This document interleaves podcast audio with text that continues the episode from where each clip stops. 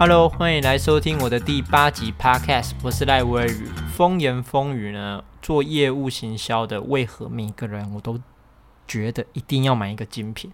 这是我过来人的经验啊，就是我原来后来才审视，呃，原来精品有帮到我这么多忙，还有精品的意义是什么？那因为我们都是人嘛，第一次见面呢，坦白讲，大家都有心在。如果在商业上，在商商场上，在招总的话，在呃 run，你都会知道，哎，人都有一个扫描器在，哎，他会看你一下，那看你的穿着衣服是什么嘛，那再看你，哎，你配件是什么，这都是人之常情嘛，就是一个扫描器，这也是人性的一种嘛。那为什么我会说精品原来帮到我？的原因来自于，因为我后来发现，哎，我用精品来去谈东西，怎么比较好谈的，会有这个深深的感觉，而而且是我讲的话都一样，这就是一个很不可思议的创造出来、营造的氛围。我讲的专业话术、专业话语、专业行销包装都是一样的。但是，诶，怎么对方给我的感受跟尊重它是不一样的，是完全不一样。你可以去感受到，大概率的是真的有差。那我不是说哦，好业务都要有精品，或者是就代表好业绩，绝对不是，而是看你的行业。如果你是郭台铭哦，如果郭台铭来找我们做生意，他不用带劳力士小配，还是百达翡丽、理查米勒也都不用啊，对不对？你就知知道哦，这个有钱人，这个是当诶，为什么？因为他就是已经。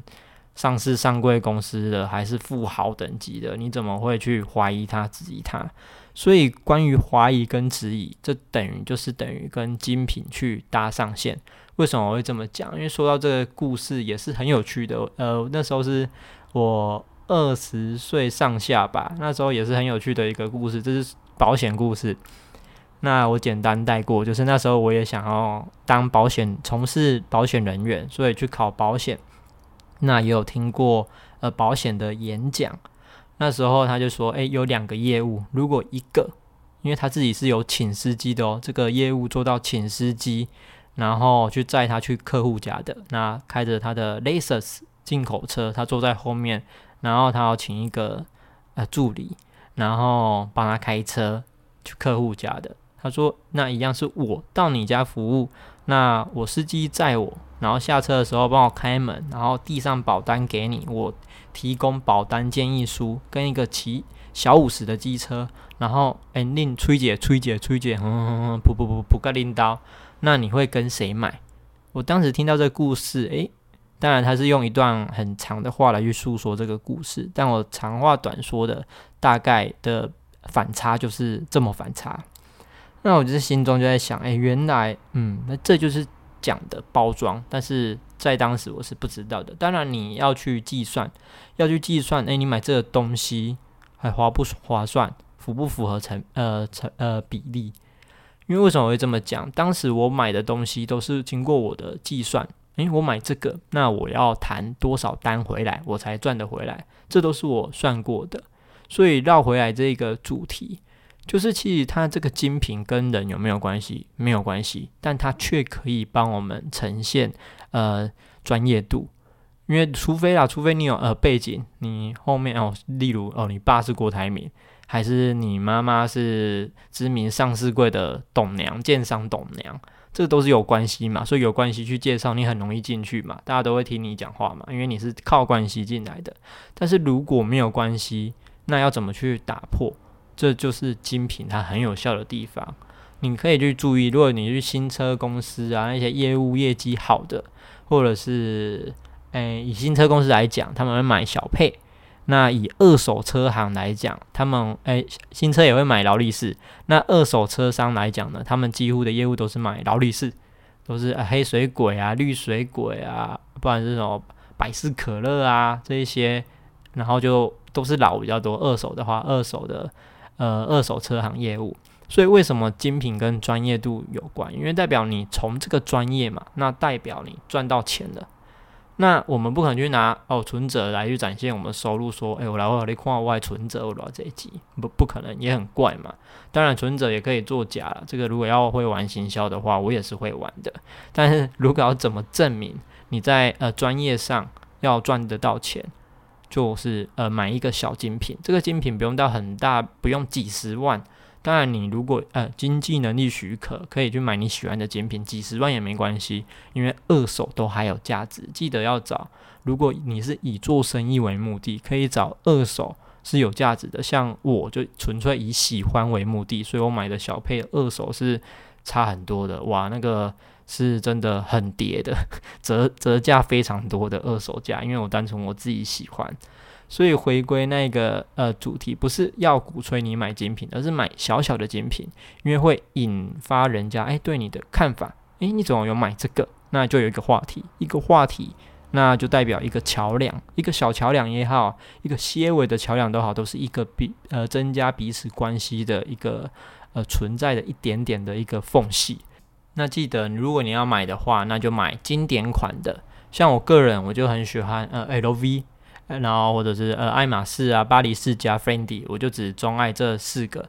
那一定要买正的专柜拿出来的，而不是说买仿的不好。如果你真的是想要行销去买仿的，但是你要有两个认知：第一，你买仿的有一天一定会被发现，因为质料真的有差，除非你买到真的是一比一的，然后又是完全看不出来，你比对完全看不出来的。我看过这一种假货。呃，真的接近一比一了。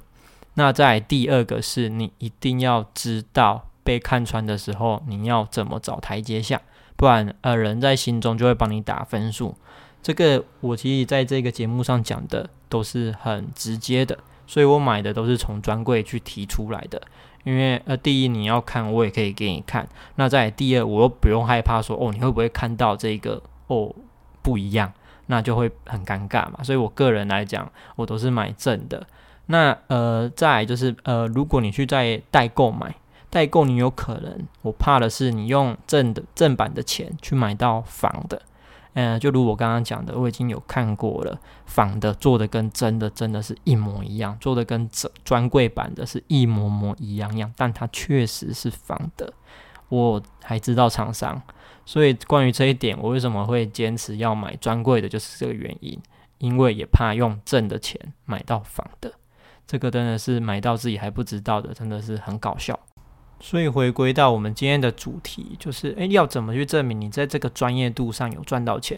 因为人家是相信你的专业而来的嘛。但是他在没有办法判断的时候，他要怎么知道？诶，你足够专业？就算有时候我过往的经验，你把呃，整个呃专业知识补充的那一些话，这样子讲，跟你拥有精品的时候一样的话，你再讲一次，真的你会看到，哎，明明是一样的话，人家给你的反应是极大的不一样。这就是有关于专业度的呈现的方法之一。